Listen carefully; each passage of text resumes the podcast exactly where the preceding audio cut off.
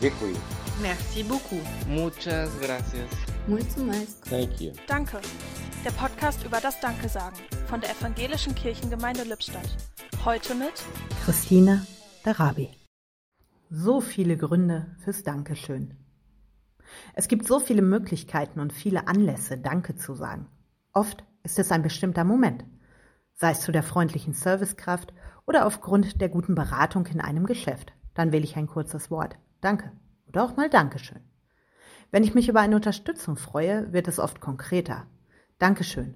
Du hast mir bei dem Ausfüllen von dem Antrag so sehr geholfen. Alleine hätte ich viel länger gebraucht.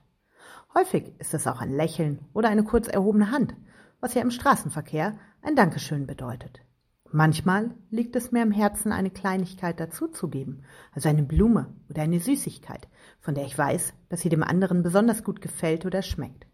So viele verschiedene Arten und Möglichkeiten, Danke zu sagen. Zu den aufgezählten gibt es doch noch so viele andere Worte, Gesten oder weitere Wege, um seinen Dank auszudrücken. Ich sage wirklich gerne Danke. Danke Gott, dass ich so viele Anlässe habe, um Danke sagen zu können. im Podcast hörten Sie heute Christine Darabi.